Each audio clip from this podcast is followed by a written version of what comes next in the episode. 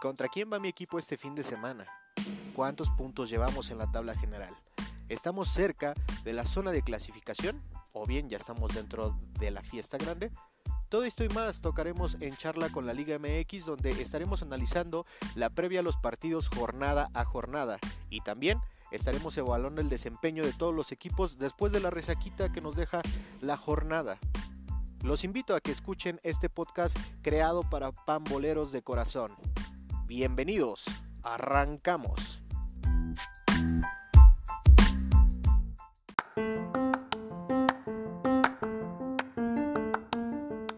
¿Qué tal amigos? Sean bienvenidos a un episodio más de su podcast en charla con la Liga MX. El día de hoy vamos a hablar, sí, de la jornada número 6. Ha sido muy cercanas todas estas jornadas, desde la 4, 5 y 6 y pues ya hoy en día estamos listos para poder comentar aquí al micrófono de En Charla con la Liga MX lo que nos dejó esta jornada número 6, algunos buenos partidos, no hubo tantos goles como esperábamos y algunas extras de algunos equipos que ya obviamente ganaron en el torneo mexicano. Los invitamos a que nos sigan en redes sociales, amigos. Estamos en Instagram como en Charla con la Liga MX, Facebook con el mismo nombre, YouTube también con el mismo nombre, para que se puedan sumar y siga, sigamos creciendo, eh, obviamente, en este podcast creado de aficionados comunes, ordinarios, eh, viendo una perspectiva completamente diferente a todos los medios, tanto de escucha como de video y ojalá se puedan sumar y nos den su me gusta. Quiero hacer una mención rápidamente antes de empezar con lo mejor de la jornada número 6, donde nos da muchísimo gusto el hecho de que hoy nos han notificado que hemos sido tendencia durante 30 días, 30 días en Apple Podcast. Eso nos llena de mucho orgullo. Como en toda Latinoamérica, en toda América Latina, eh, nos ponen ahí que somos de los más escuchados dentro de un top de 50, de 50 podcasts creados de soccer. Estamos en, en, el primer playlist de 50 y nos llena de mucho orgullo. Así que no, no, no olviden pues reproducirnos, compartirnos y obviamente este, sumar a más banda a esto, que es una idea totalmente diferente a lo que escuchan en ESPN, en Fox Sport, que también es muy bueno, en Televisa, en Tebasteca, es muy diferente, pero lo hacemos con muchísimo cariño. Sin más, les quería agradecer, banda, porque esto es gracias a ustedes que nos reproducen, que nos comparten y que día a día pues nos hacen, nos hacen crecer. De 1300 podcasts de soccer en América, estamos en el top, dentro del top de los primeros 50 lugares nada más y nada menos que en Apple Podcast y obviamente en Spotify. Contentísimo con esos resultados. Sin más, este que le saluda al micrófono, Cristian Pérez. Eh, también comienzo a saludar a nuestro invitado el día de hoy, al que señor ya lo conocen todos, Daniel Caballero, que nos acompaña el día de hoy al micrófono. Dani, ¿cómo estás? Buenas tardes. Hola, ¿qué tal? Buenas tardes, Cristian.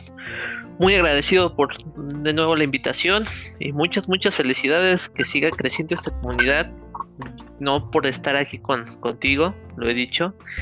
Como tú lo dices, es un, un programa dedicado para los aficionados y para cambiar la rutina, más que nada, de escuchar todo lo, lo que es eh, comercial, como tú dices, ESPN, TUDN, todos los que ya conocemos. Esta es otra, otra versión, otra forma de, de ver el fútbol como aficionado no como periodista, no como eh, analista, sino como aficionado que nos encanta el fútbol.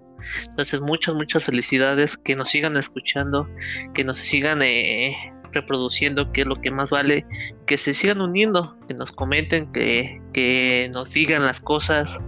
Y a ti, más que nada agradecer, compa, todas las invitaciones que nos has dado, que nos has invitado y que siga creciendo esta comunidad. No, muchísimas, muchísimas gracias, compa. La verdad que contentísimo yo por esto que hoy nos notificaron por la mañana vía correo electrónico. Y pues este sacrificio y este esfuerzo es primero que nada de todos los que nos escuchan y también de todos lo, que hacemos, los que hacemos posible esto. Yo sin ustedes igual no podría, no podría hacerlo, ¿no?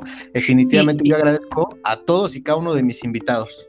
Y perdón que te interrumpa, compa, y esto que lo escuchen los radioescuchas, lo haces sin ningún morbo y sin ningún crédito de monetizar o, todo eso lo que se está llamando ahorita o cobrar.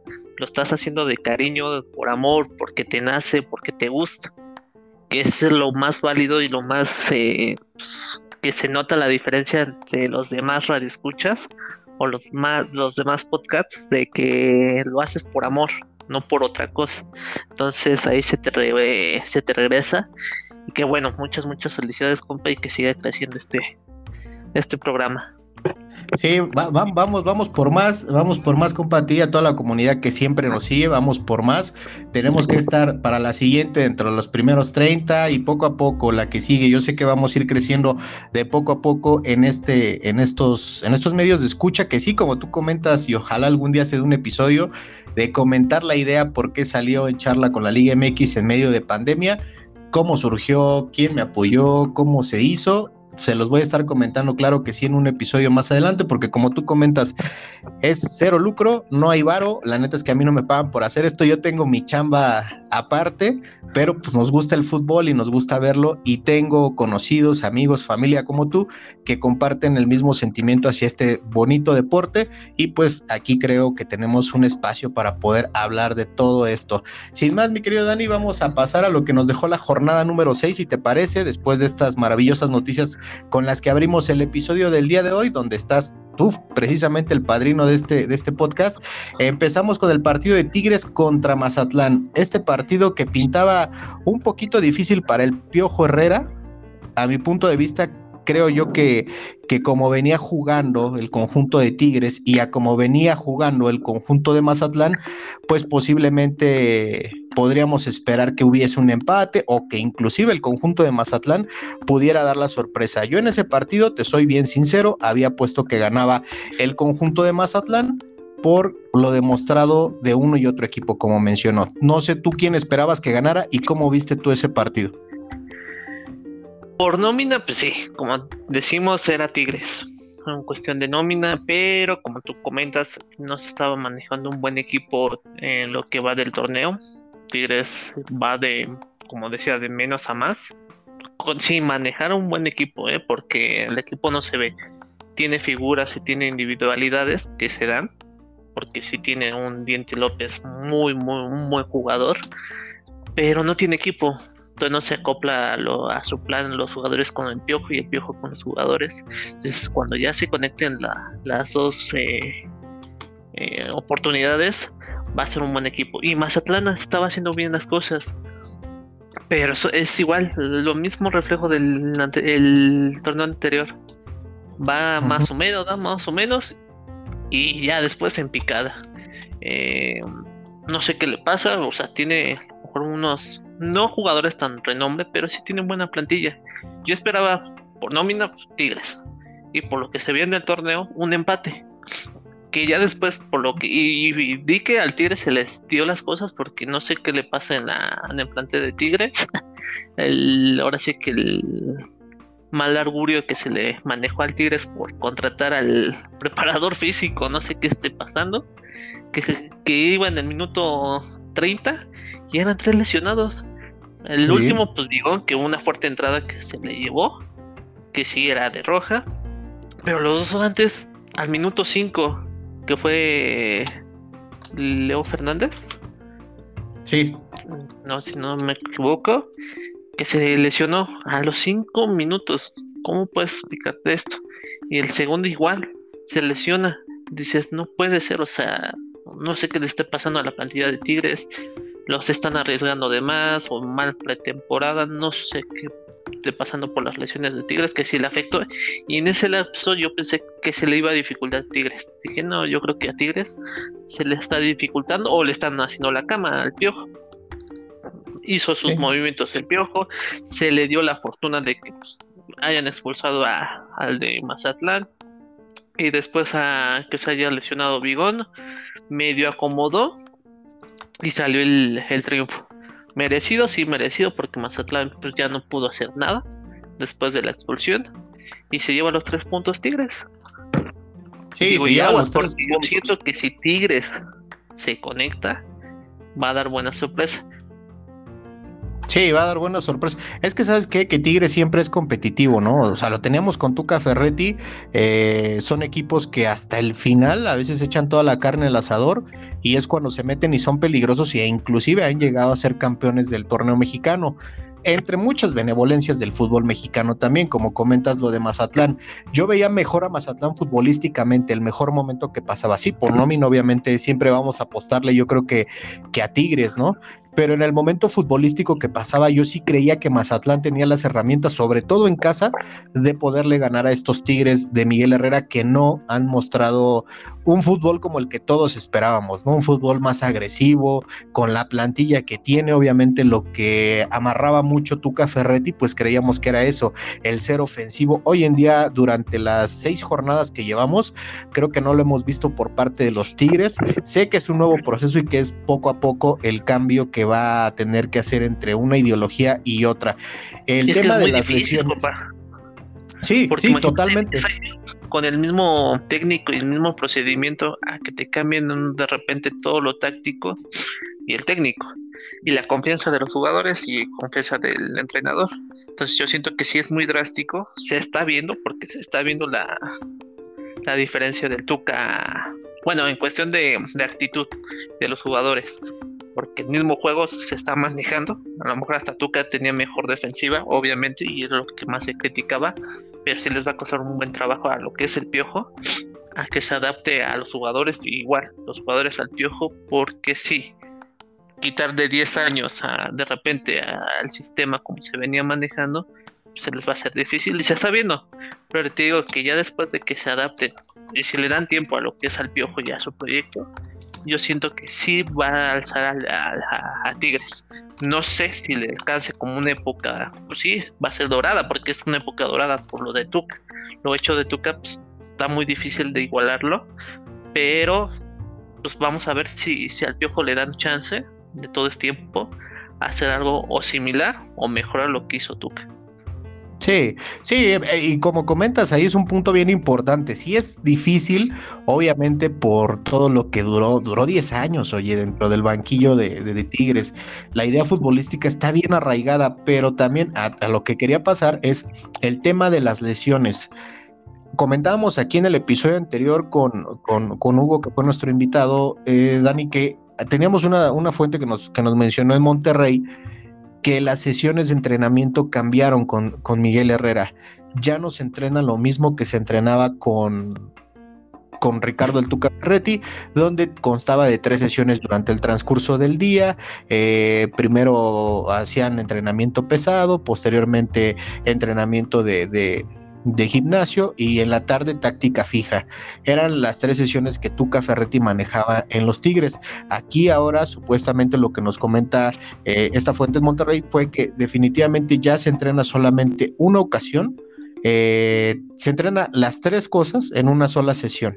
El futbolista está libre a partir de las 2, 3 de la tarde. Estamos de acuerdo que eso también les pega al, a nivel futbolístico, obviamente en lesiones y en todo este tipo de cuestiones. ¿Por qué? Porque ya es una embarradita de todo el entrenamiento que el cuerpo está acostumbrado. La nómina de Tigres, eh, desafortunadamente, pues ya tiene sus añitos encima, los chicos ya tienen sus añitos encima y pues obviamente también esto les está pesando cada vez más. Si eso les sumas el relajamiento muscular a diferencia de lo que manejaban antes, les va a costar. Yo creo que a Miguel Herrera puede hacer muy buenas cosas, pero sí creo que es el reto más difícil, lo vuelvo a reiterar, es el reto más difícil de su carrera.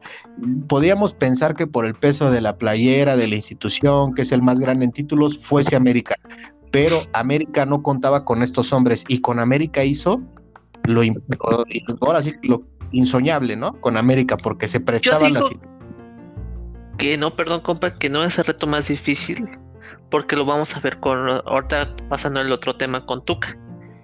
Para ahí, para que veas el Tuca, si es un reto más difícil que con lo de Tigres. A Tigres, en cuestión de, del Piojo, o sea, yo siento que si Piojo renuncia o lo corre, no va a pasar nada. ¿Por qué? Porque como tú dices, tiene una nómina sobresaliente y pues por obvias razones tiene que salir campeón. Es obligado a ser campeón. Pero si no pasa, van a contratar a otro. A, diferencia de que, como lo hizo Tuca, por eso te digo, lo que hizo Tuca con Tigres, que después de salvarse de un ascenso, que estaban luchando por un ascenso, a cómo lo dejó ahorita. Entonces, ese, o sea, como que este equipo ya está consolidado. No al 100, no como potencia, no como grande. Lo que le toca a Piojo pues, es hacer eso mejor que el Tuca.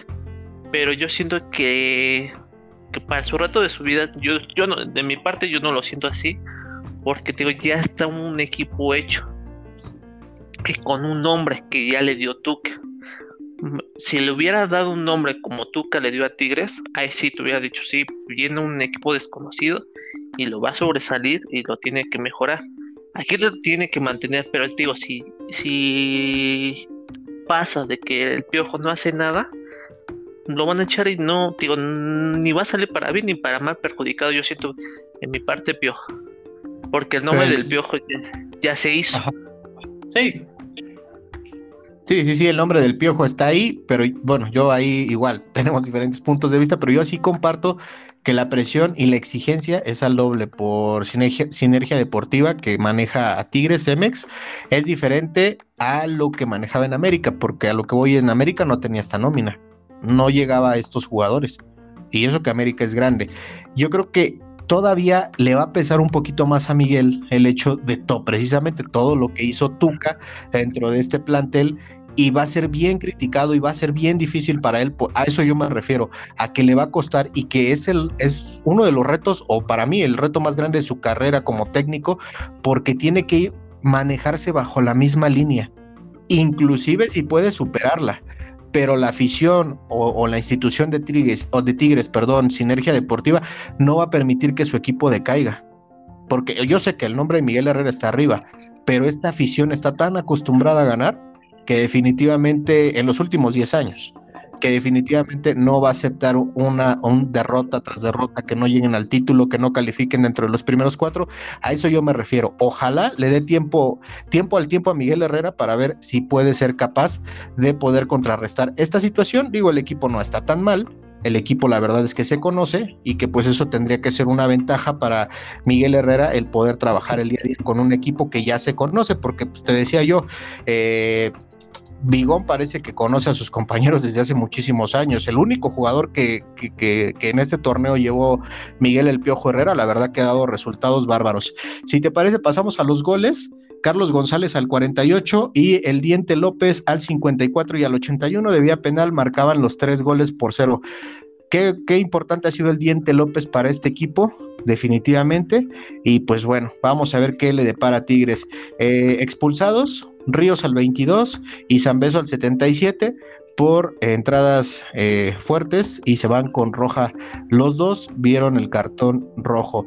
Toluca contra el conjunto del Atlas, partidos que son o tendrían que ser muy buenos o nos tienen acostumbrados a hacer unos partidazos. Hoy en día no fueron así. ¿Cómo viste tú este partido y quién esperabas que ganara? Un empate a cero. Hubo, hubo muchos empates, ¿eh? Sí, demasiado. Esta jornada fue muy pobre. Yo siento que, bueno, yo en mi punto de vista pensé que Toluca iba, iba a sacar la victoria. Perdón por los aficionados del Atlas, pero yo pensé que Toluca, porque iba manejando un buen partido, digo buen partido, buen torneo en lo que cabe, ¿no? Eh, tiene buenos jugadores. Otra vez Cristante como que se le está yendo el tren, o no sé si, si ya no se están acoplando, porque iban, em, empezaron bien iban líderes. No sé qué les está pasando. tienen a Zambuesa, que aunque pasan los años como un buen vino, es mejor el, el Zambu. Y tienen al Canelo, o sea, tienen buen, buenos jugadores. Atlas también, ¿eh? déjame decirte que este Quiñones que estaba en Tigres es buen jugador. Furch, no se diga, es el matón del área. Hasta el último falló el, penal, que le pudo dar la victoria al Atlas, pero yo pensé que Toluca le iba a dar el, el gane en ese partido. Ahorita afortunadamente pues, quedaron 0-0 para ambas instituciones y pues, se dividen el punto. Partido para mí, nada que sobresale nada más por el penal, porque sí fue un partido un poquito aburridón. Pero pues ya les da um, chance todavía de pelear. Estamos a un tercio del torneo, todavía hay esperanzas y pues, casi casi hasta la última jornada se va a eh, decidir esto porque calificándose en cuestión de colectivo pues, dejaron dejaron de decir muchas cosas los dos equipos porque sí sí se espera un poquito más un, encuentro que, fuera de goles y no, no lo subo Sí, totalmente. Yo creo que como mencionas tú, lo más importante del partido o lo más resaltante de este partido es que pues obviamente tuvo el penal, tuvo la oportunidad Furch y pues lo falló, ¿no? Lo falló el buen Furch, donde se le ha aplaudido aquí en este micrófono, que es un buen refuerzo para este equipo y que lo ha venido demostrando en algunos partidos, ha venido haciendo gol. Esta ocasión no fue así. Fíjate que yo con, en cuestión de Toluca, yo es lo que venía pensando, ¿no? Desde aquella derrota que tuvo contra Cruz Azul, eh, no se supo reponer, no ha dado los mismos partidos, eh, empató en su casa el siguiente partido. Eh, definitivamente creo que es lo que le pasa y está, está así, no sé si diseñado Cristante, su equipo, a empezar las primeras jornadas bien. No es el primer torneo que inicia bien de la mano de Cristante y que posterior a ello o empata o tiene una derrota así como la que tuvo con Cruz Azul y empieza a caer el juego del Toluca. Yo creo que si Cristante quiere pensar entrar dentro de los primeros cuatro, no debe dejar de pasar puntos importantes con equipos ganables, ¿no? Yo creo que el Atlas era un, era un equipo que se prestaba ad hoc para que Toluca pudiera ganar, inclusive en la visita, si tú quieres un gol por cero, y, lamentablemente no fue así. Creo que por ahí después puede llevar eh, la cruz de su parroquia Cristante si es que no se aplica en esa cuestión de ganar los partidos importantes, ¿no? Ganar los que tienes que ganar, los que están ad hoc, con todo respeto para las aficiones de estos equipos, ganar los encuentros que te dé obviamente la oportunidad del rival, pues ganarlos, ganarlos, no queda de otra definitivamente. Pero este partido igual lo dejamos así, 0-0, yo en mi quiniela había puesto que ganaba el Toluca y pues no, no, me falló totalmente. Si te parece, pasamos otro partido, compa. León en contra de Santos, partido que se llevaba a cabo eh, obviamente en la casa del conjunto de los Panzas Verdes, un partido que yo pronosticaba inclusive de muchos goles, dije como vienen los dos equipos, León ha venido de menos a más, eh, con técnico nuevo, un buen técnico, este, pues sí, sí pensé que no, hizo una malísima pretemporada, no, los resultados no se le dieron y pues eh, empezábamos a decir que pues, no le pintaba un buen torneo a la fiera. Este partido terminó uno por uno. Ángel Mena realizó el gol por la vía penal y, de hecho ya al, final porque el conjunto también de Santos por la vía penal, Gorriarán marcaba al minuto 44 el uno por uno. Este partido yo también no, no vi que fuera un partido muy entretenido, sinceramente, hasta los últimos minutos fue cuando se vieron estos o se dieron estos goles. ¿Tú cómo viste ese partido y a quién le habías puesto? ¿Quién ganaba para ti? Igual, Igual, igual en cuestión de, de expectativas, pensé, porque León ya iba manejando otro, otro fútbol. Como tú dices, al principio del torneo dije, nada, sí le va a costar mucho trabajo porque tenía igual que Tigres, ¿no? Ambris tenía un estilo de juego, ya se conocían sus jugadores y aparte se le fueron el morenito, el de Costa Rica, el de Campbell, pues también era un buen jugador para León. Entonces que le va a batallar. Si trae buenos refuerzos, a lo mejor no de renombre León, pero pues, que no, sin hambre y sin ese morenito, que se le va a costar. Aparte tiene ausencias creo que del Chapo y de este mm, Navarro, creo que se llama.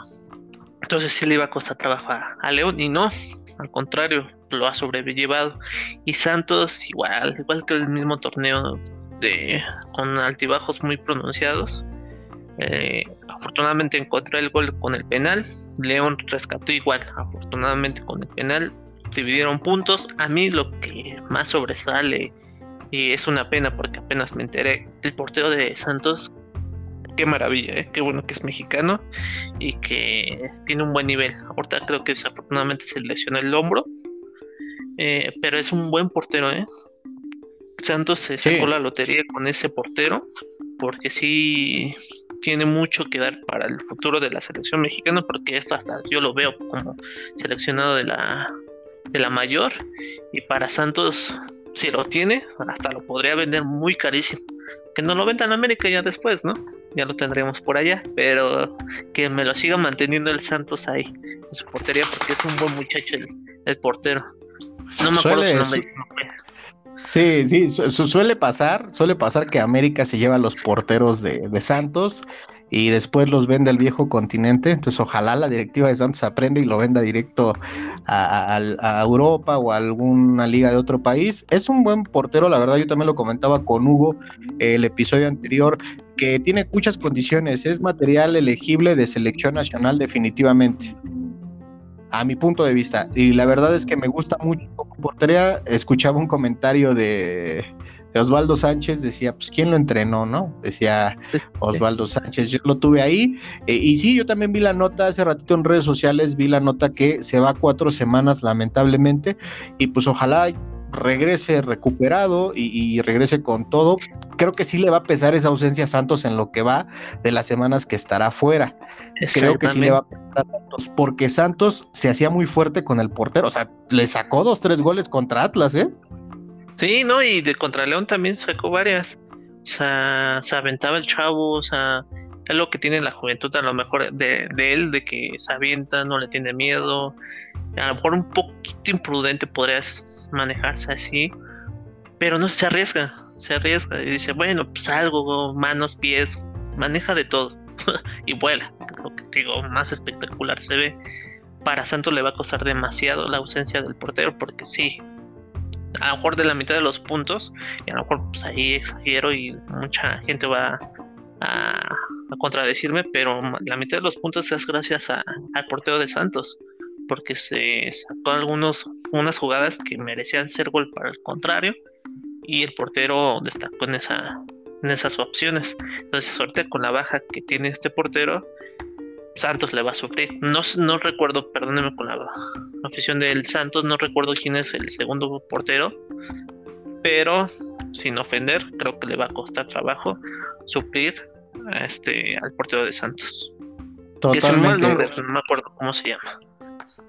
Sí, totalmente le va a costar trabajo, de que le va a costar, tiene el reto grande cuidar esos tres palos. Eh, ahorita como estaba comportándose el portero de Santos, definitivamente sí va a ser bien complicado. Si te parece, dejamos a Santos y dejamos a la Fiera, que nos regalaron un empate con los goles ya antes mencionados, para pasar un partido donde también la figura, creo yo, y lo más, más rescatado de ese partido es, fue también el portero. Las salvadas que tuvo Atlético San Luis en contra de Cruz Azul yo pensé, por el momento futbolístico que trae el campeón del fútbol mexicano, que era ganable este partido para ellos en su visita a San Luis. San Luis tampoco se ha visto tan mal, pero la verdad es que comparando uno y otro, pues te pones a pensar que si, si vamos a la lógica, definitivamente era el campeón el que ganaría. No fue así, compa. Lamentablemente el conjunto de Cruz Azul no pudo hacerle daño al conjunto de San Luis y el conjunto de San Luis tampoco, aunque tuvo muchas llegadas a San Luis, donde el portero de Cruz Azul fue factor fundamental. Yo había puesto que ganaba Cruz Azul. La verdad es que poco que comentar de ese partido. No sé a ti qué te haya parecido y a quién pensabas que ganaría. No, lo mismo que usted, compa. Eh, lo más rescatable lo de Jurado y la pelea que tuvieron pues, por morbo este Chaco y más bien Chaquito y Pablo Aguilar. Lo que te comentaba al principio de torneo. A Cruz Azul se le va a hacer complicado este mantener lo que hicieron en el torneo pasado, ser invictos, ser super líder, ser campeón. Ya lo hicieron y rompieron una racha. Que lo mantengan va a ser muy difícil y que el Reynoso los mantenga con la cabeza en, los, en la tierra, súper complicado. ¿Por qué? Porque pues, mucha gente a lo mejor, pues, no sé si, si me acompañe con el pensamiento en cuestión de que a Cruz Azul, va a decir, algunos jugadores van a decir, ya lo hicimos, ya vamos a jugar lo que se nos dé, lo que se ha visto, ¿eh? porque yo he visto hasta a lo mejor más pecado de soberbia de que pues, estamos jugando cancherear, pues si da el resultado bien, si no tan. Ya como que les dimos o les dieron el conformismo. Espero que me equivoque por la afición de Cruz Azul. Así yo vi este partido. Que no jugaron a nada. Y tienen jugadores, porque pues son los mismos jugadores que están en torneo. Y todos decían, no, es que Cruz Azul, me acuerdo dos, dos fechas anterior que ganó. Eh, ah, contra Toluca no, pues con los jugadores que tenga Cruz Azul, tiene banca, eh, puede ser un buen torneo. Cruz Azul es un equipo completo. Y este partido no se vio así. Yo decía, no, no, no tiene, o sea, sí tiene banca, pero no, no tan renombre, pues, para que pueda pelear. Y se vio ahorita. le hizo falta lo que es a Cabecita Rodríguez. Ese para mí también es inamovible en Cruz Azul. Sí. Eh, sí, sí. Corona, a con sus años, que digo, lo hizo muy bien jurado, muy bien. Pero si alguien que pues a lo mejor grite, que los mueva, que les diga. Entonces sí le, le va a pesar a Cruz Azul. eh, que arranque muy bien, como lo hizo el torneo pasado, porque tiene la sombra del torneo pasado y que haga mejor o igual las cosas. Ahorita se está, se yendo por lo mismo del cómo es el torneo y las eh, complacencias que se da, que hasta el final pues, te puedes calificar. Digo, ya no le urge a Cruz Azul, a lo mejor me voy eh, me equivoqué de que quede en primer lugar. Digo, ya lo hizo, entonces, a lo mejor para los jugadores, ¿para qué me esfuerzo? O sea, al fin y al cabo ya lo hecho, hecho está. Lo único que nos interesa es calificar y a lo mejor ser bicampeón. Pero yo siento, yo mi forma, que ya Cruz Azul va a dejar un poquito de ser espectacular en este tiempo. Porque lo importante es de que no se lesionen y que sea y que lleguen a la liguilla únicamente. De ahí de la liguilla ser campeones y tal, tal. Sí, vamos a ver qué, le depara al campeón del fútbol mexicano. Yo la verdad es que pronosticaba a principio de, temporada que, iba a ser un poco difícil el mantenerse, pero que iban a estar peleando dentro de los primeros sitios. Ojalá pueda ser así por toda la parcialidad eh, celeste que ahora sueñan con el bicampeonato.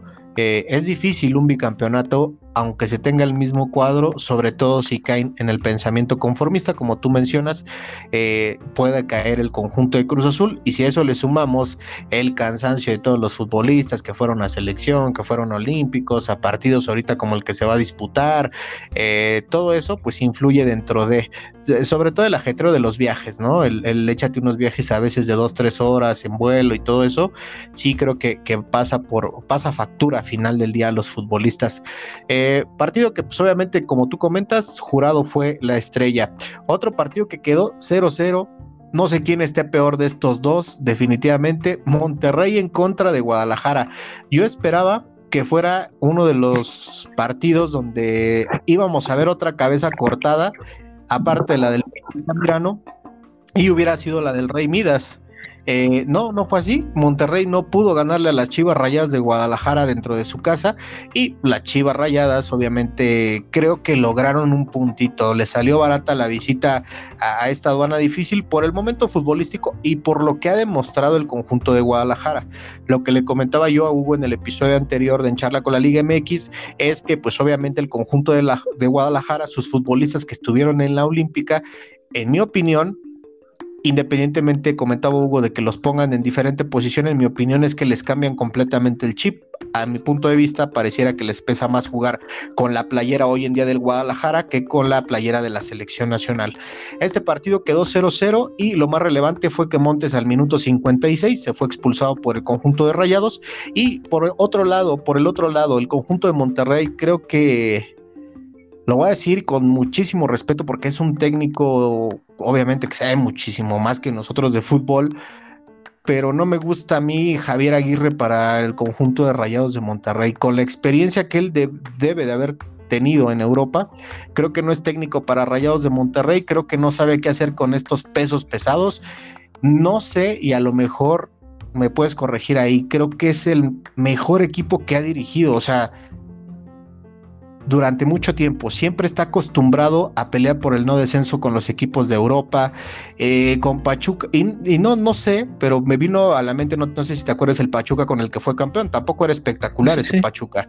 Es como que tu, pensamiento del técnico, pero yo hoy en día creo que le queda grande ser técnico de Rayados de Monterrey. No sé cuánto lo puedan aguantar, pero no veo a este señor con la hambre de poder tener un título con esta nómina que tiene. Mira, tienes toda la razón, todo, toda la razón de que ha manejado chicos, pero ahí se ha diseñado su fútbol, porque ha manejado a comparación de, yo digo de España, y chicos, te digo, con uno eh, que sobresale, que fue el Atlético de Madrid, pero todos defensivamente, todos a resguardar en el marcador y salvar al equipo en la segunda división, en la primera división, eh, el Atlético no fue nada vistoso, no duró mucho tiempo ahí, pero no se vio un Atlético espectacular porque el Atlético de Madrid así se dedica, es como un tipo eh, equipo de, Italia, muy defensivo. Se hizo su juego así, o sea, no es espectacular el, el Aguirre que a lo mejor era en selección un poco, porque en selección un poquito se vio mejor que en equipos que manejaba en cuestión de, fútbol mexicano o en España. su estilo de, de juego se, poco a poco se fue haciendo muy defensivo. Que ahorita con Tigres, como tú dices, con la nómina, igual no puede estar o salir lo mismo que le pasó a Tuca. A Tuca se le dieron los resultados, que bueno, pero Monterrey es diferente. Y Monterrey, desgraciadamente, digo, quiere igualar o mejorar lo que hizo Tuca o lo que está haciendo Tigres. Y no se le está dando, que es la desesperación de los aficionados, que dices, oye, pues nuestro rival lo está haciendo o lo hizo mejor porque nosotros no se nos está dando. Y con un equipo que tiene nómina para aventar hasta los cielos, pues sí dices, pecas mucho de, tu fútbol. A mí en ese partido de Chivas contra Monterrey, yo pensé que iba Monterrey a sacar el resultado. Dije, Chivas no anda bien, ya el técnico ya está casi casi cesado, ya no se sienten a gusto. Y el, Peláez, digo, para mí yo siento que ya la cabeza debe ser de Peláez, porque eso también de, de, ¿cómo se llama? De ya no apoyar a tu técnico, ya para eso ya está mal. De que pues, no, la culpa es del, técnico y esto y lo otro, ya está mal. Dices, ya no quieres al técnico, ¿qué? Pero también, si ya pasó varios entrenadores con el mismo directivo, pues desde arriba otra vez, a cortar cabezas. O ya vendan el equipo, digo, si más no quieren también presidente Mauri Vergara, si ya no quiero, no necesita, pues también, o sea, no, yo digo porque no se valen con los aficionados del Chivas, que nada más es como Pumas, perdón con el que se me viene a la mente, que en una vez un torneo den una alegría y nueve años de puras tristezas. Creo que no se vale porque son equipos grandes y tienen eh, muchos aficionados, aficionados, perdón, en lo que está el resto de, de la República Mexicana. Entonces, a mí no se me vale que hagan esto con los aficionados. Digo, si no quieren ya estar con el equipo, si es mucho gasto, véndanlo. Hay muchos eh, compradores, dueños que quisieran al Chivas y que lo mantendrían en la posición que debe estar en el fútbol mexicano. Para Chivas es un desastre. Como tú dices, tiene buenos jugadores. Se vio en la Olímpica. Vega, tiene Antuna, tiene no está en la selección, pero tiene a Brizuela, o sea, tiene buenos jugadores, no sé qué le hace falta a este Chivas. A este Chivas no sé qué le digo, este, este partido fue de que a ver quién, como tú dices, bueno, no, no, no está tan a la cuerda floja, pero dices, a ver quién es más peor en cuestión de que anote, o sea, Monterrey una nómina sobresaliente y no juega nada, y Chivas igual, no sobresaliente, pero buenos jugadores de calidad. Y tampoco juegan nada, dices, pues a ver quién se hace daño, pues tan un gol, a ver, perdón pues. con, la palabra, pero pelear inválidos a ver quién gana, porque no, no se vio. Totalmente, por eso te decía, no sé cuál de los dos está peor. Eh, a diferencia de Pumas, como ponías tú el ejemplo, y vamos a pasar ese partido, a diferencia de Pumas, Guadalajara sí tiene mucho material, el cual no entendemos por qué hoy en día, material bueno y comprobado en selección, no, no puede dar esos resultados como toda la afición de Guadalajara quisiera. Vamos a pasar a otro partido, dejamos a las Chivas, dejamos al Monterrey, como dices tú, duelo de inválidos, y pasamos al partido Pumas contra Puebla. Este fue extra de, lunes en la mañana en el periódico, en todos los diarios impresos, pues obviamente ganaban los Pumas por fin, le ganaban al Puebla y si no le ganaban al Puebla, ¿a quién carajos le iban a ganar? Ganaron los Pumas dos goles por cero antes del partido, se llevó a cabo en las inmediaciones de Ciudad Universitaria, eh, la gente acudió muy mal y un tache para la, afición de Pumas eh, porque ni llevaban sana distancia, ni traían cubrebocas y están viendo cómo estamos en la Ciudad de México y pues los señores así se presentaron. Eh, fueron integrantes de la porra La Rebel a manifestarse fuera del estadio, algo que veo bien hasta cierto punto, porque como aficionado universitario también yo comparto que el club debe de presentar cuentas claras.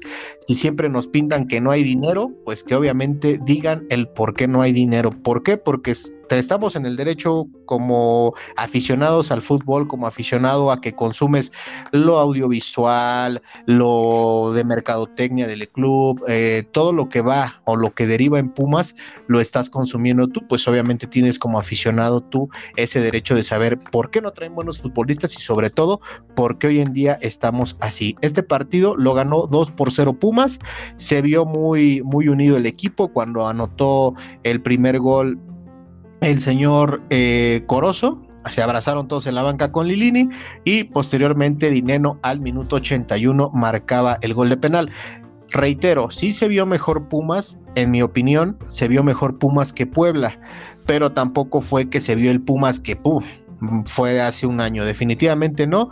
A Pumas le va a seguir costando, le va a seguir costando muchísimo eh, volver a ganar de entrada volver a ganar en otra jornada porque se vienen equipos también difíciles, tanto de visita como de local y pues obviamente es una semana que va a trabajar más tranquilo Lilini. Había rumores, nada periodístico dicho, donde supuestamente decían que el señor Carlos Slim iba a invertir por ahí una fuerte cantidad de dinero para Pumas, comprarlo como sinergia deportiva compró a Tigres. Eh, hasta el día de hoy no hay nada dicho, la verdad es que yo no he escuchado ninguna declaración periodística ni mucho menos de este señor Carlos Slim y del señor Elias Ayub que nos digan lo contrario. Este partido, en mi quiniela, yo le había puesto que ganaba el Puebla. Dejé los colores al lado. Dejé los colores al lado porque me dijo Hugo el episodio pasado, si quieres hacer dinero, deja el corazón de lado. Y le hice caso y ve, ganaron los Pumas. ¿Cómo viste este partido, compa? ¿Y quién esperabas que ganara? Eh, yo empate. Yo empate porque Pumas, como no bien dices, pues no, no estaban jugando a nada. Aparte, sí, un poquito se le estaban viendo las ganas. No los blanquillos como debe de ser, ¿no? Como pide la afición, se le veían las ganas. No se le estaban dando también los resultados y pues es lo único que tienen.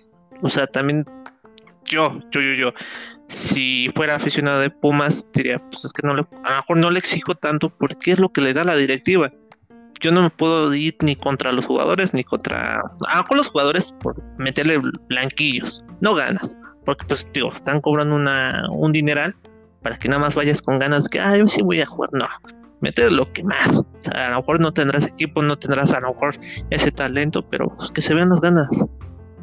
Y digo, yo me y el entrenador pues, no puede ser otra cosa, o sea, digo, ¿qué más puede hacer? Cambios y cambios y cambios, pero si no le están resultando, no es culpa de ellos, es culpa de los directivos de que no se le está metiendo invirtiendo a los jugadores. Entonces yo decía, pues, yo con el empate sentía que, a lo mejor iban a ganar la confianza, que ganaron, como dice, a lo mejor se oye, hasta se oye chistoso y lo toman de burla de este, de la declaración de Freire, dijo, aguas, si yo gano contra, o ganamos contra Puebla, pues nos, aquí nos enrachamos. Puede ser que sí, digo, lo que necesitaba Pumas es motivación. Sí, no le ganó al mejor equipo del, torneo, pero pues con esa confianza que le ganaron y a metieron goles, porque también lo que necesitaban eran goles. No habían metido muchos goles, o sea, nada más era uno, creo que llevaban en el torneo. Entonces lo que necesita Pumas es confianza, que hagan esos eh, jugadores confianza.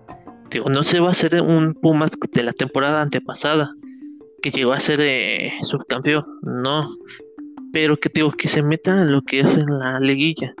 En la liguilla todo puede pasar, pero que agarren esa confianza, que le den digo, más, eh, sí, van a decir más, quieres más, pero sí más tiempo al Lini para que pueda agarrar el equipo bien digo, y que le agarre confianza, porque es lo único que necesita Pumas.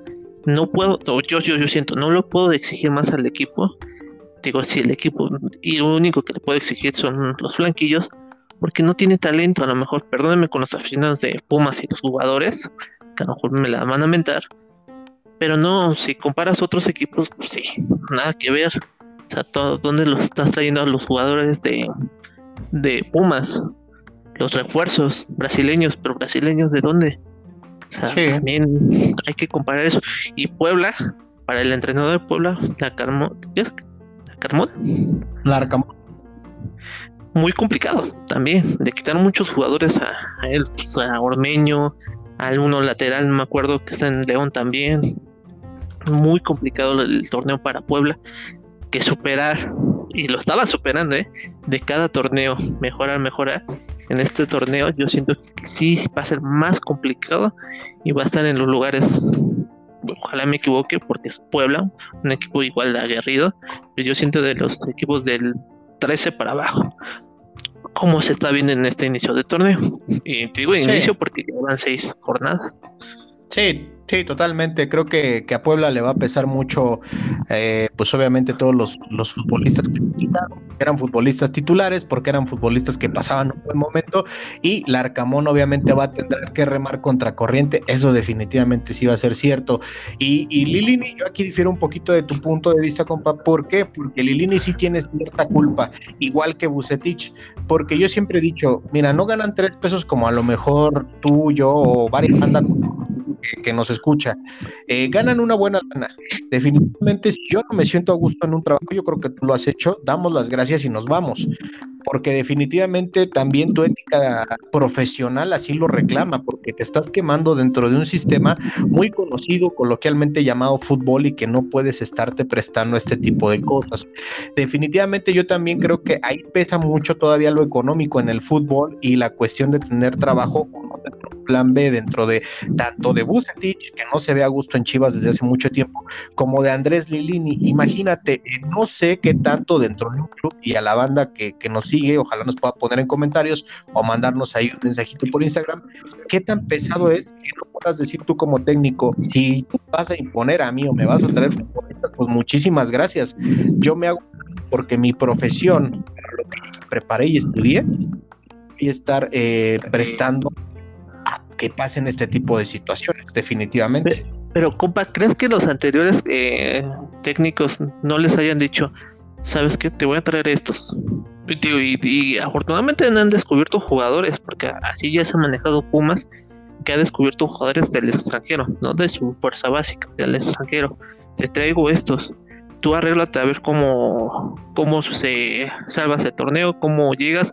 Yo lo único que te pido, a lo mejor que entres liguilla se le ha dado las oportunidades que salga un Carlos González, un Dineno, o sea, jugadores que han venido, un Bigón, a lo mejor Bigón ya estaba consolidado aquí en el fútbol, pero han traído todos los mismos entrenadores que han llegado a Pumas han sido lo mismo, ¿eh?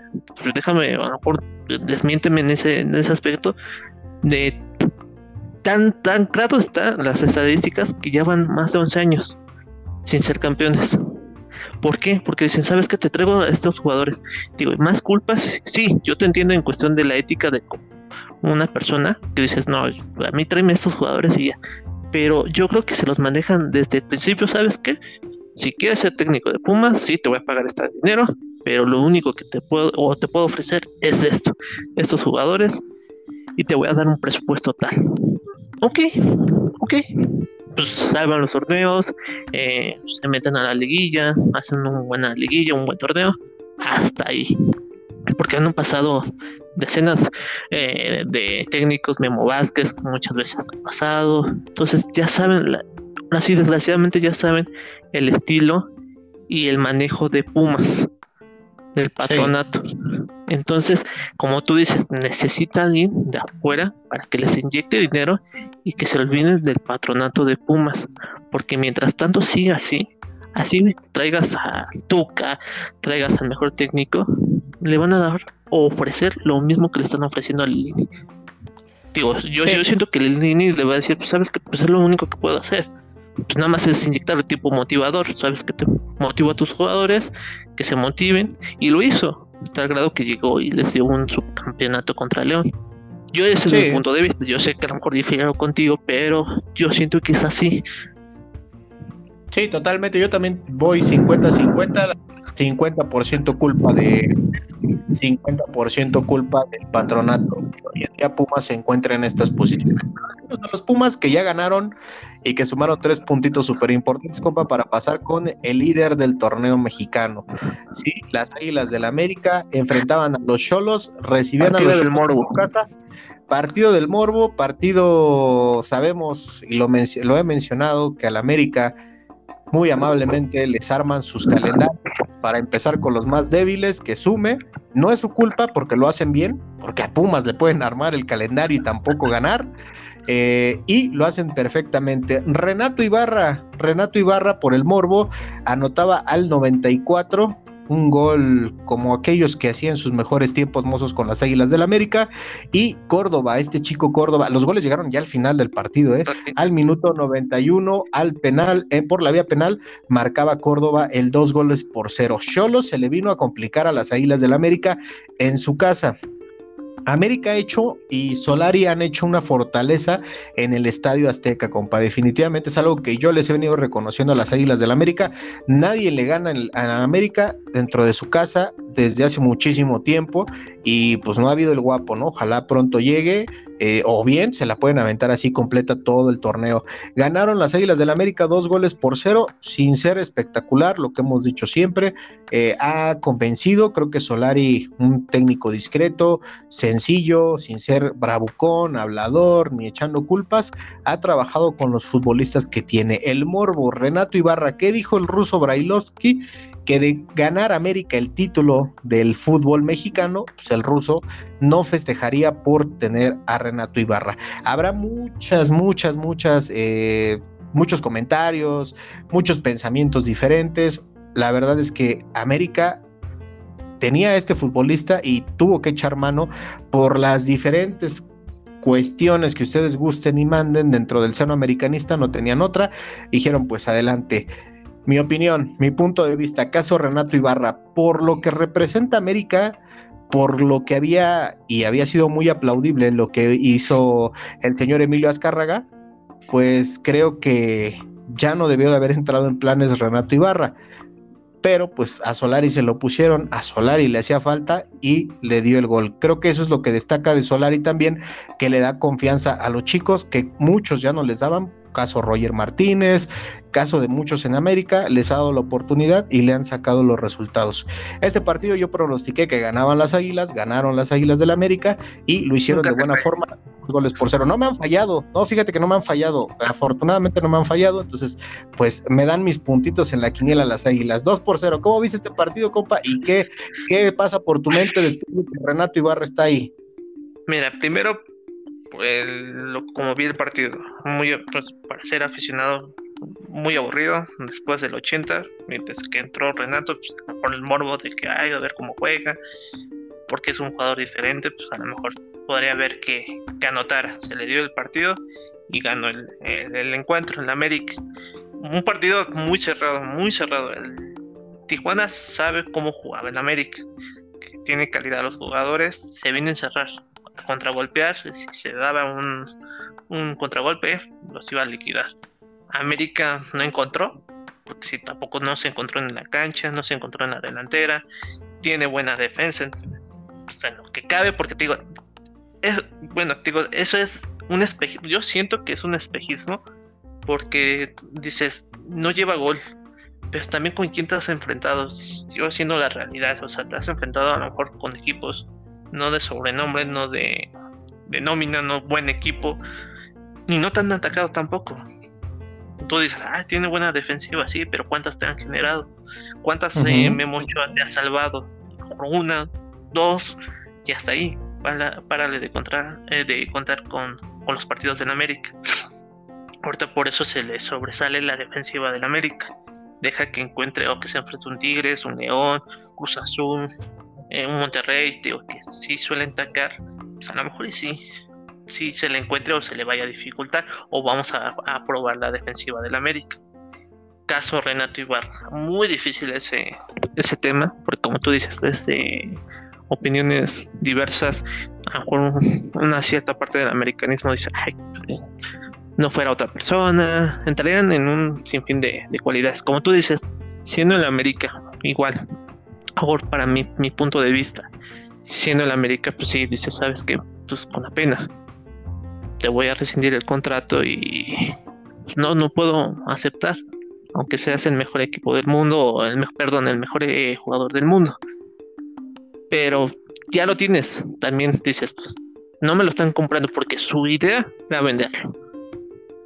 Tanto, tanto que desde el principio del torneo no se mencionaba a Renato porque decían, ya se va, ya se va, ya se va. Y muchos aficionados decían, ¿cómo crees? Pero pues, si lo necesitamos. No se pudo colocar. Es como la gente decía, es que ya lo quiero correr y no lo puedo correr. O sea, si lo corro le voy a pagar una millonada, pues tampoco. ¿Qué hago? ¿Qué hago? Pues a ver si lo puedo vender, a ver si alguien lo pesca. Nadie lo quiso. Y pues porque no gana ni un peso ni dos pesos, también gana una millonada lo tiene. Quiso Solari, también se lindo.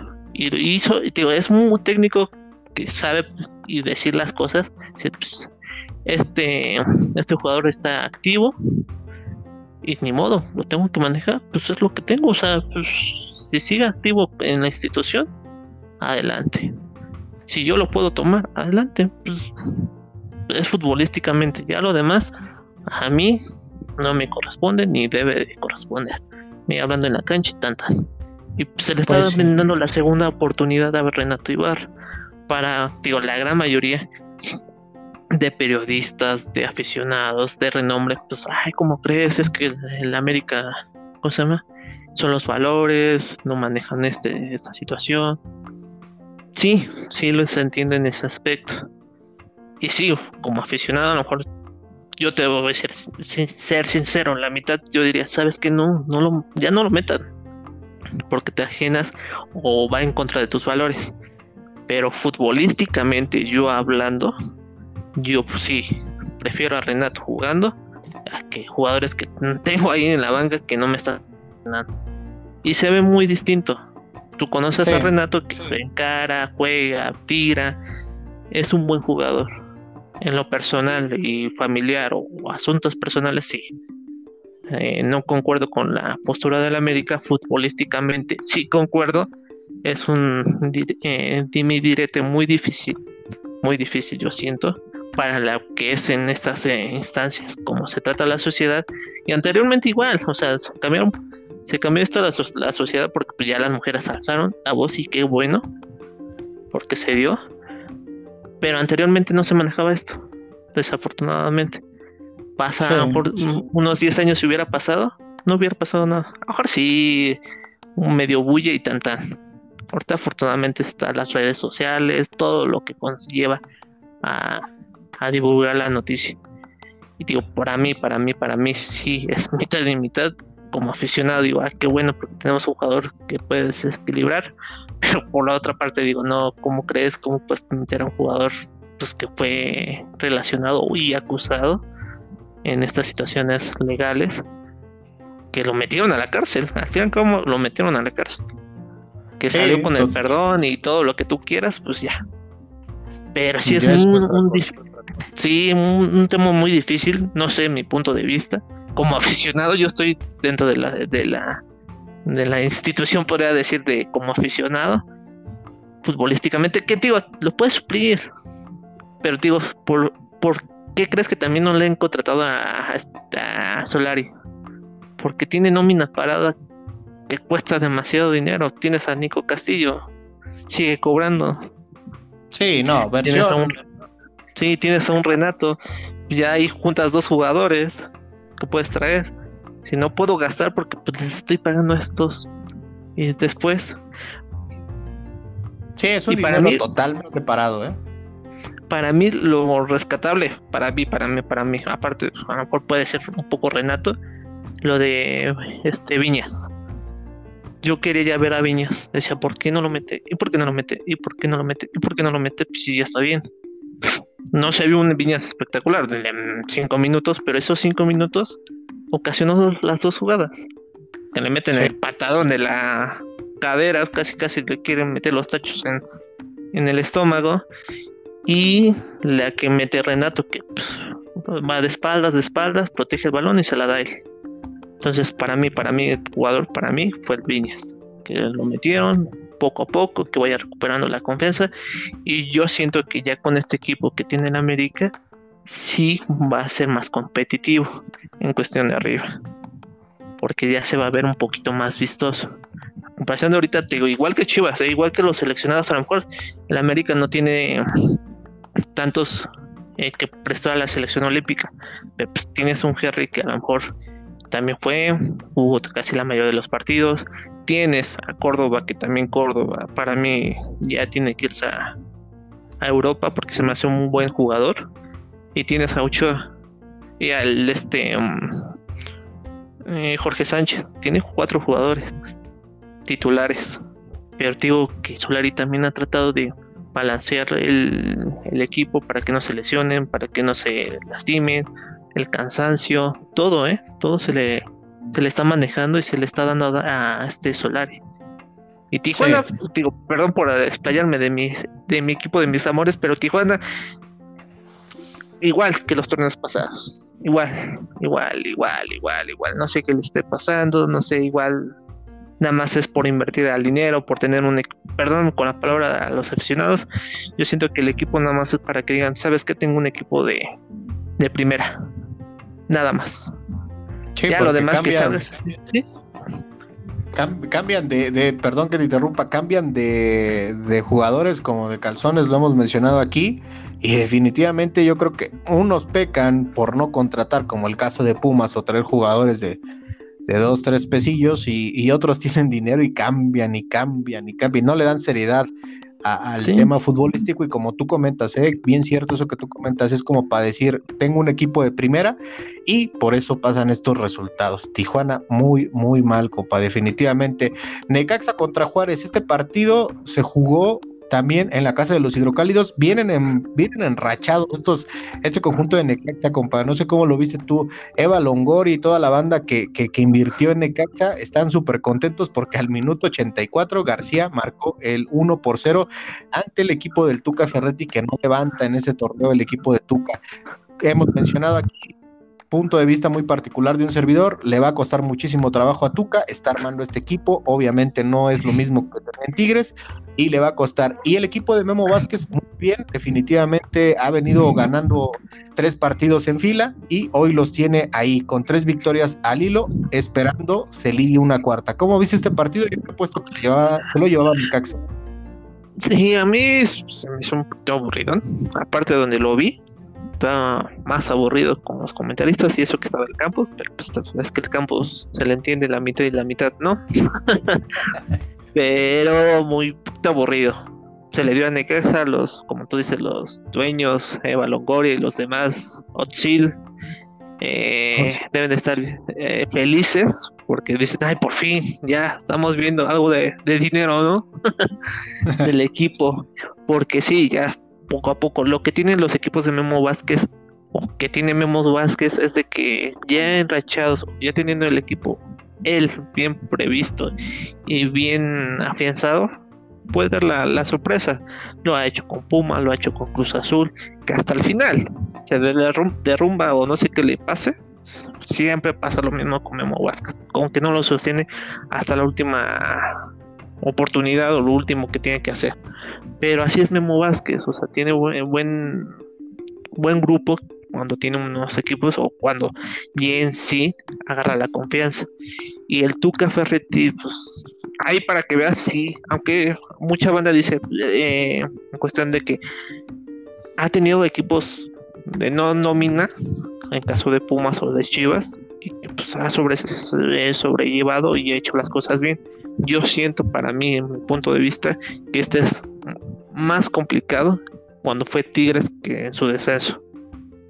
A Tigres con la afición o por ser norte, no sé, ¿no?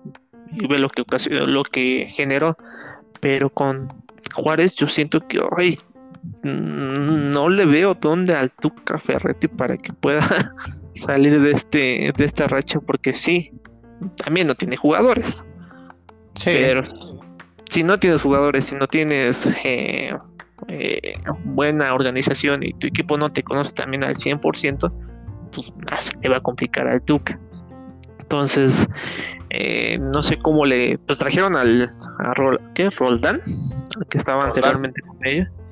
Se me hace muy bueno. No sé si sea ya cartucho quemado porque viene de España. Estuve un rato con ellos, se fue a España y volvió a regresar se les, les lesionó, perdón, este Lascano, para mí era un buen jugador, que se perdió todo el torneo, entonces eso le va a costar a Juárez, pero no le va a alcanzar, yo siento que sí le va a complicar mucho, mucho al Tigres, y perdón por la afición de Juárez, pero sí, no creo que en este torneo estén los 12 primeros, porque sí es una un estilo de juego diferente, una propuesta muy diferente a la que manejaba a lo mejor anterior Juárez, y no era espectacular, pues imagínense con Tuca, con todo respeto, pues menos. Y con los jugadores que tiene, pues mucho menos tampoco, ¿no? Y Necaxa, digo, pues ahorita que se, se, vaya enrachando, se vaya agarrando los puntos, como tú dices también, es de levantar las cartas por los cielos y todo esto y tirar todo, pero con los equipos que le puede ganar y le puede dar pelea, lo está haciendo, está sacando los puntos. Entonces, debe de aprovechar esto Necaxa como fuerte de confianza para que pueda hacer las cosas bien más adelante. Sí, sin duda alguna. Yo también creo que le va a costar un poquito más de trabajo a Tuca Ferretti. También, eh, no, no, yo también no le veo idea, ¿eh? como tú comentas, si no trae futbolistas él, si no arma su cuadro, a pesar de que haya billete ya también en Juárez, porque lo hay, creo que le va a costar todavía un poquito más de trabajo que como fue con Tigres. Y Necaxa, pues poco a poco, de poco a poco, ahí va, paso a pasito. Vamos a ver qué hace Memo Vázquez. Memo Vázquez, como comentas en tu análisis, efectivamente así se manejaba o así se maneja Memo Vázquez en cuando se enracha, se enracha, y de hecho con el mismo Necaxa, ¿no? Los llevó por ahí a la semifinal. Entonces, este, lo ha hecho, lo ha hecho y sabemos de su trabajar de Guillermo Vázquez. Sin más, compa, vamos a otro partido, el último con el que cerramos la jornada número 6, Pachuca en contra de Querétaro. Querétaro Pachuca visitaban los Tuzos, la casa de los Gallos Blancos del Querétaro, y pues eh, ganaron dos goles por cero. Cabral al minuto 20 abría el marcador y Chávez al 76 ponía cifras definitivas por parte de los Tuzos del Pachuca, dos goles por cero. Este resultado le costó el puesto al Piti Altamirano. Creo que también al Piti no es que sea un mal técnico, yo veía que era muy motivador, que andaba gritándoles a sus futbolistas, organizándolos, pero pues lamentablemente no le acompañó la fortuna y sobre todo, sobre todo también el hecho de no tener futbolistas de peso pesado dentro de la cancha, ¿no? Como, como el conjunto de Querétaro lo puede hacer porque también allá hay nómina, entonces, eh, bueno, hay billete para poder hacer un buen equipo. Querétaro perdió, junto con ello perdió al Piti Altamirano, yo en este partido honestamente también había puesto que se lo llevaba el conjunto de Pachuca por el momento futbolístico que viven los Tuzos, aunque los Tuzos son un equipo sube y baja, sube y baja en este torneo. Exactamente, bipolar. Entonces yo ponía a Pachuca con reservas, pero lo puse y no me falló. Ganó ante el conjunto de Querétaro. ¿Cómo vio este partido, compa? ¿Y quién esperaba que ganara? Yo pensé, o sea, igual Pachuca, pero así decir, decir, decir, me voy con el empate. No, como tú dices, Pachuca tiene unos altibajos muy marcados también. De repente da buenos espectáculos, de repente da menos espectáculos, de repente gana, de repente no. Entonces, es muy popular ese equipo de Pachuca y tiene jugadores también, ¿eh? eh de renombre y a lo mejor cartuchos quemados, pero que son buenos jugadores. No lo está, no está haciendo bueno, a lo mejor igual el equipo no, no está agarrando la idea del técnico, que luego se marca muy mucho la diferencia. Lo del Piti, a mí, mira, se me hace buen técnico, pero le pasó lo mismo, le va a pasar lo mismo que Jaime Lozano. decir, a lo mejor alguna gente no, no va a creer mi idea, pero eh, Jimmy Lozano también dirigió a Querétaro. Sí. Le dieron la oportunidad.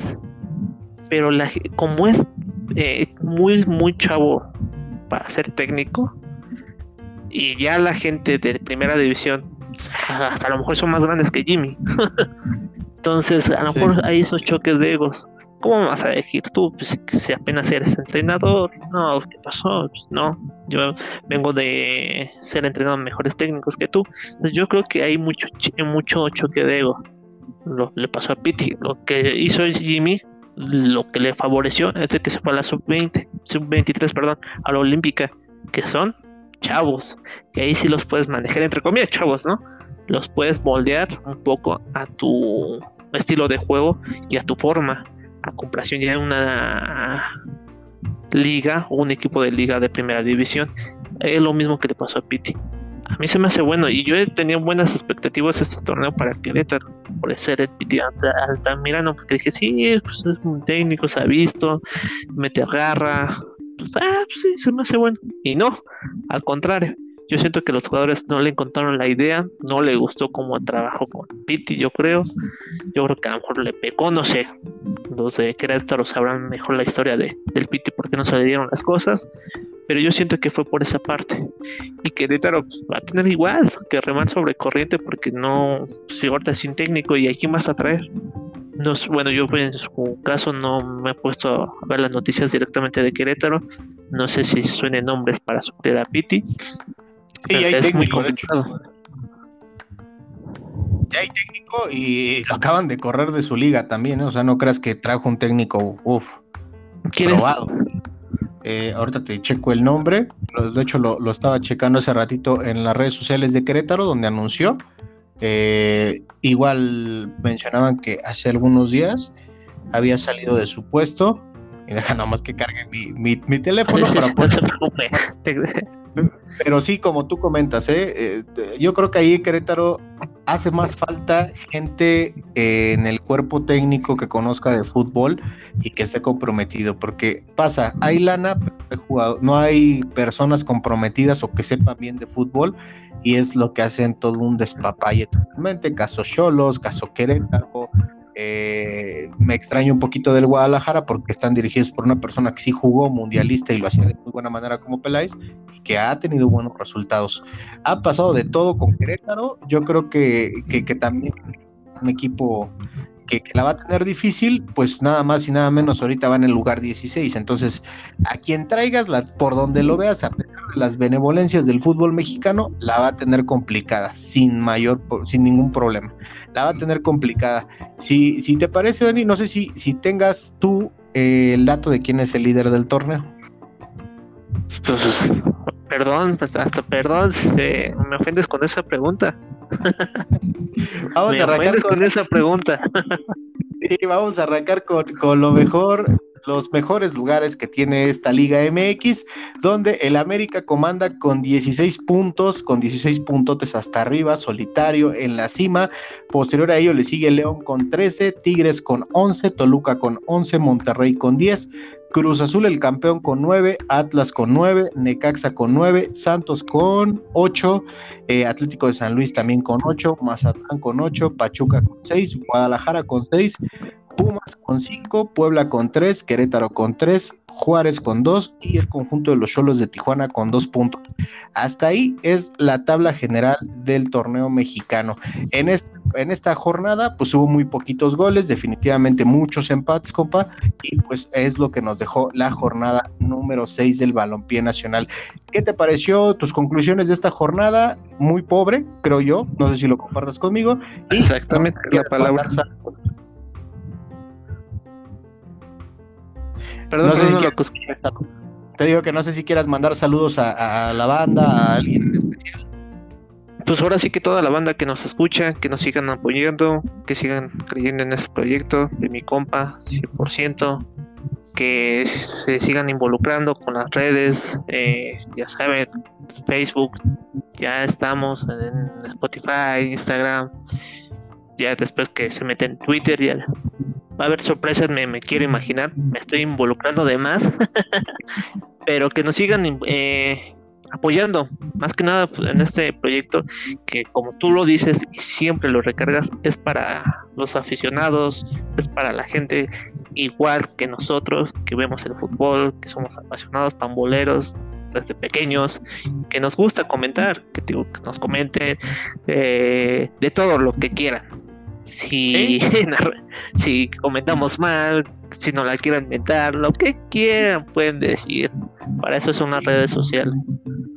Totalmente, totalmente, compa. Sí, va a haber sorpresitas. Estamos ahí planeando algunas, algunas cuestiones. Nos hemos puesto en contacto con algunas personillas por ahí para poderles dar sorpresas a todos los que nos escuchan, desde la afición, obviamente, líderes de barras, este, gente que pone el color en la tribuna. Estamos próximos a darles por ahí sorpresa. Nada, es que son bien complicados esos señores. Les tienes que estar mandando y manden mensajes para que te atiendan. Si no eres famoso, híjole, te cuesta mucho trabajo tocar la puerta, pero en esas andamos, compa y, yo también quiero mandar un saludo a toda la banda que nos reproduce, compártanos, es bien importante que nos compartan, que, que, le sigan diciendo, pues al que le gusta el foot, ¿no? Al güey que se sienta a ver el partido el fin de semana, pues escúchate estos cabrones, cómo, cómo comentan ellos, cómo vieron sus partidos, y pues obviamente de ahí del escucha nace el amor en este lado del micrófono. Sin más, Dani, pues te quiero agradecer muchísimo que hayas estado en un episodio más de En Charla con la Liga MX, desmenuzando lo mejor de la jornada número 6. Un placer, como siempre, tenerte de este lado del micrófono. Y pues nada más y nada menos, qué bueno compartir contigo y al micrófono lo que nos llegó por la mañana por correo, que fue que estamos posicionados dentro de los primeros 50 podcasts de de todo el continente americano dentro del fútbol. Ellos le llaman soccer porque me llegó en inglés y eso me dio muchísimo gusto. Me tuve que poner a traducir todo y donde que no sé, pues me tuve que poner a traducir todo, compa. Pero muchísimas gracias por haber estado hoy nada que agradecer, compa. Ya sabe que lo hacemos de, cariño por usted, por el proyecto que está realizando y porque nos gusta. Digo, más que nada recalcar eso porque nos gusta, nos agrada, nos gusta, lo que nos apasiona es el fútbol. Y mira que, que tan padre, tan bonito que, que lo puedas hacer sin nada de lucro y porque te gusta y las cosas así las puedas hacer.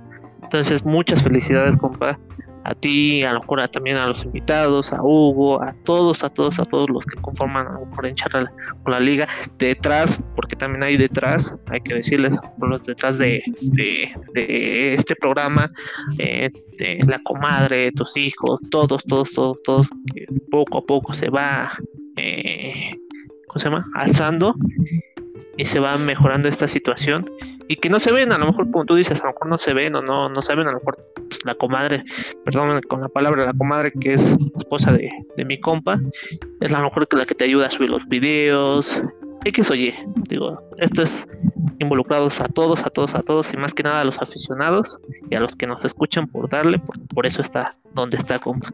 Muchas felicidades y enhorabuena y vamos por más, compa.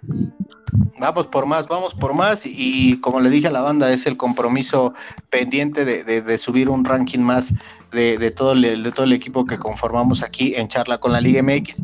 Pues sin más, muchísimas gracias a todos los que nos reproducieron hasta el final. Un episodio que se pone bueno porque pues tenemos diferentes puntos de vista, comentamos de las águilas, comentamos de las chivas, de mis pumas y pues sin más quiero agradecerles a todos y cada uno de ustedes que nos reproducen, compártanos, síganos en Instagram, estamos como en charla con la Liga MX, en Facebook también, en obviamente también en YouTube, ahí síganos, eh, y pues obviamente estén pendientes a las sorpresas que se vienen en esta tercera temporada con invitados especiales. Estamos haciendo el esfuerzo de traer a gente de fútbol, pero créanme banda, es bien complicado, así que si nos escucha por ahí Raúl Orbañanos, el señor Pietrasanta, José Ramón Fernández, pues que nos pasen un contacto directo para que podamos traerles sorpresitas a la, a la afición que nos escucha. Pues sin más, mi querido Dani, te agradezco mucho, este que los saluda del lado del micrófono a todo el auditorio es Cristian Pérez, les agradezco mucho, les mando un abrazo, cuídense mucho, nos vemos aquí en lo mejor de la jornada número 7 de Guardián del Grita México 2021. Adiós.